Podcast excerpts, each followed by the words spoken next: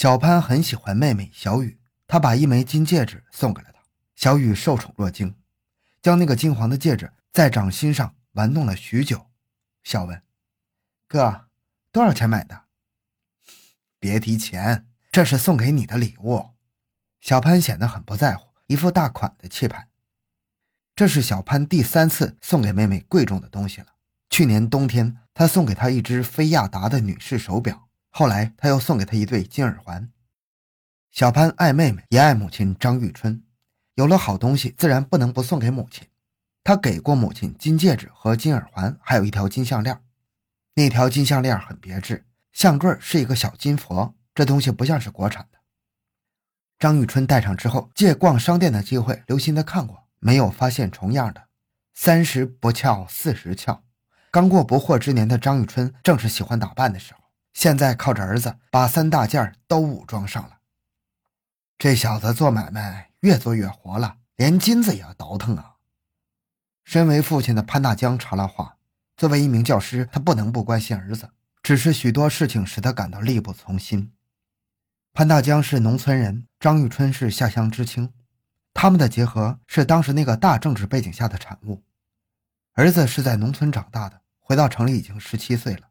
一九九二年。他托人把儿子安排到振兴工具厂，可是儿子没心干工作，从一九九三年下半年就不上班了，做起了买卖，什么赚钱就卖什么。没想到他越干越大方，连贵重的黄金首饰都倒腾起来了。沾了小潘做买卖的光的不只是家里人，还有他的伯父。伯父潘大海在农村，儿子要结婚，想买录像机。他听说侄子总倒腾那玩意儿，明明挺贵又挺新的进口货，却要价很低，就让侄子给买一台。侄子很快就把这事儿给办成了，才花七百块钱，便宜透了。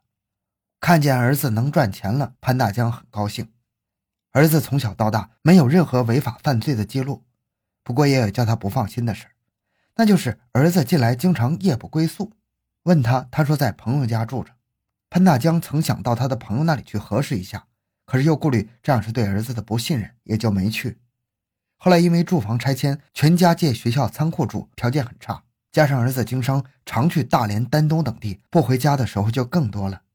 究竟儿子现在何处栖身，他这个当父亲的都不知道。儿子大了，管不了了，他对妻子说。但是不管怎么说，他没有忘了这个家，还挺有孝心的。张玉春也有同感，看了看手上的金戒指，欣慰的笑了笑。吴明石飞快地骑着自行车，他有一种不祥的预感，恨不能马上就回到家向妻子问个究竟。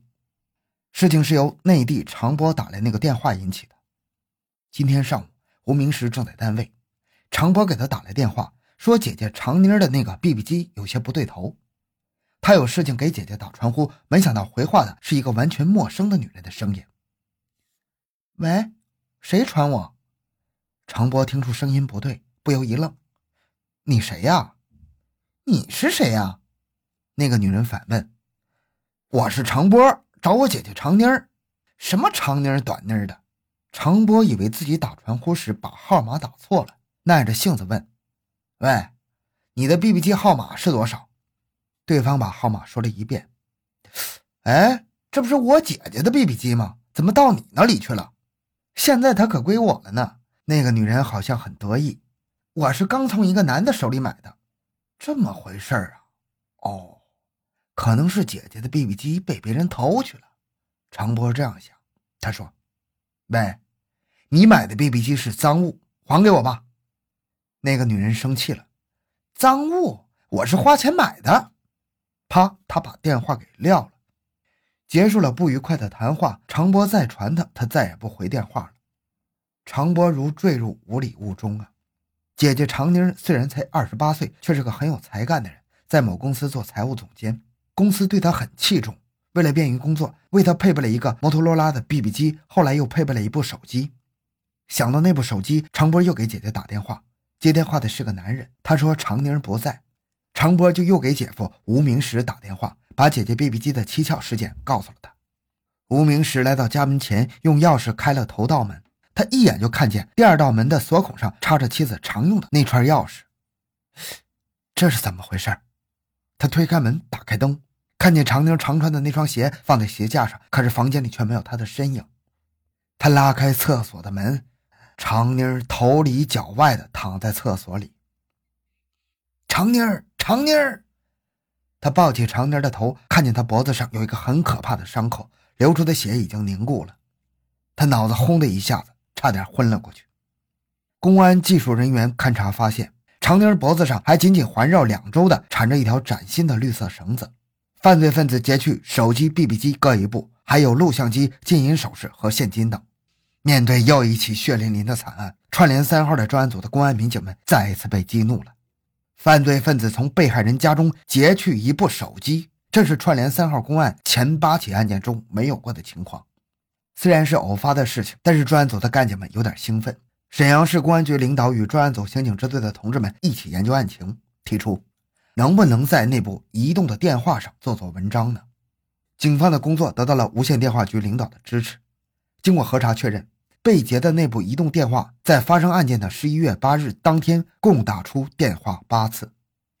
侦破人员在长宁工作的公司进行调查，了解到长宁是上午十一点半从单位里出来的，排除了上午公司内部人员用那部手机打出的五次电话，还有三次电话是下午打出的，也就是说。很有可能是由持有这部电话的犯罪分子打出去的。紧紧抓住这三次电话查。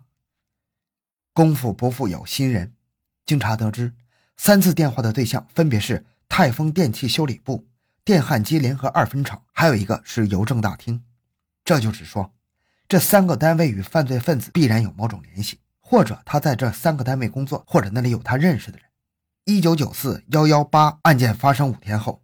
专案组侦查员王晓峰等人来到泰丰电器修理部，这是家主要修理移动电话和 BB 机的个体企业，是临街的一间平房。老板姓杨，还有两个干活的，一个是老板的小舅子丁浩，另一个是河北来的打工仔汪义胜。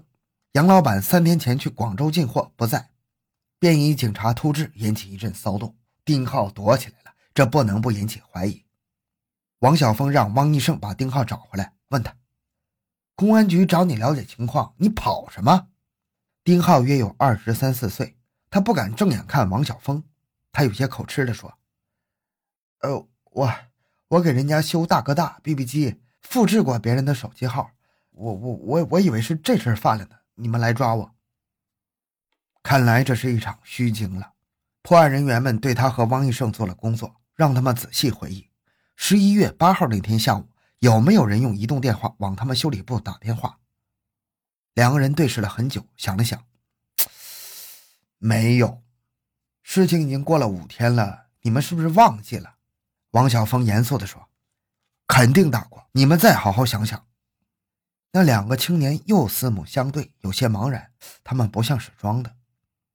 王晓峰思索了一会儿，换了一个问题：“那八日下午？”有没有来修理或者来卖移动电话的人呢？哦，我想起来了，汪医生忽然喊了起来：“那天下午确实有人用大哥大往我们这屋里电话机打过一次，是我打的。怎么回事？”汪医生说：“八日下午大约一点半，来了一个男青年，拿着一部手机，说是他父亲的，打麻将时不慎掉在地上摔坏了，让他们给看一看。”啊，我当时拿过来检查一下。汪医生继续说。其实它并没有坏，只是它不会使用。我用内部大哥大往咱们桌子上这部电话机打过了一次，让那个人去接，听听效果怎么样。他听了说挺好。那个人拿的大哥大是什么样的？哦，灰色的，索尼牌的。丁浩抢着回答，他极想给公安人员留下一个好印象。他们说的移动电话的特征与丢失的移动电话相符。王晓峰和同来的侦查员显得很兴奋。他们认为那个男青年就是犯罪分子。丁浩说：“他走之后，我俩议论了几句，说那个大哥大肯定不是他自己的，怕不是好来的。那个杀人狂魔作案从来不留活口，被害人都是含恨而死的，所以至今谁也不知道他长什么样。可是眼前这两个男青年不仅看见了他，这太难得了。侦查员们向他们详细的了解了那个男青年的体貌特征，他们边回忆边说。”那个人的年龄二十六七岁，身高一米八左右，长得结实，头发不太长，圆脸盘他们叫他大饼子脸，大眼睛，穿水洗的布上衣，棕色的老人头皮鞋，七辆崭新的蓝色山地自行车。就这样，虽然并不清晰，但是有一定的轮廓的形象勾画出来了。后来有人将这个人的上述特征概括为大高个、大眼睛、大饼子脸。王晓峰又问：“他沿大街哪个方向走了？”沿大街往北走了。丁浩说：“我担心他听见我们议论的那几句话。他走的时候，我特意还看了一眼，他骑上自行车往北走了。”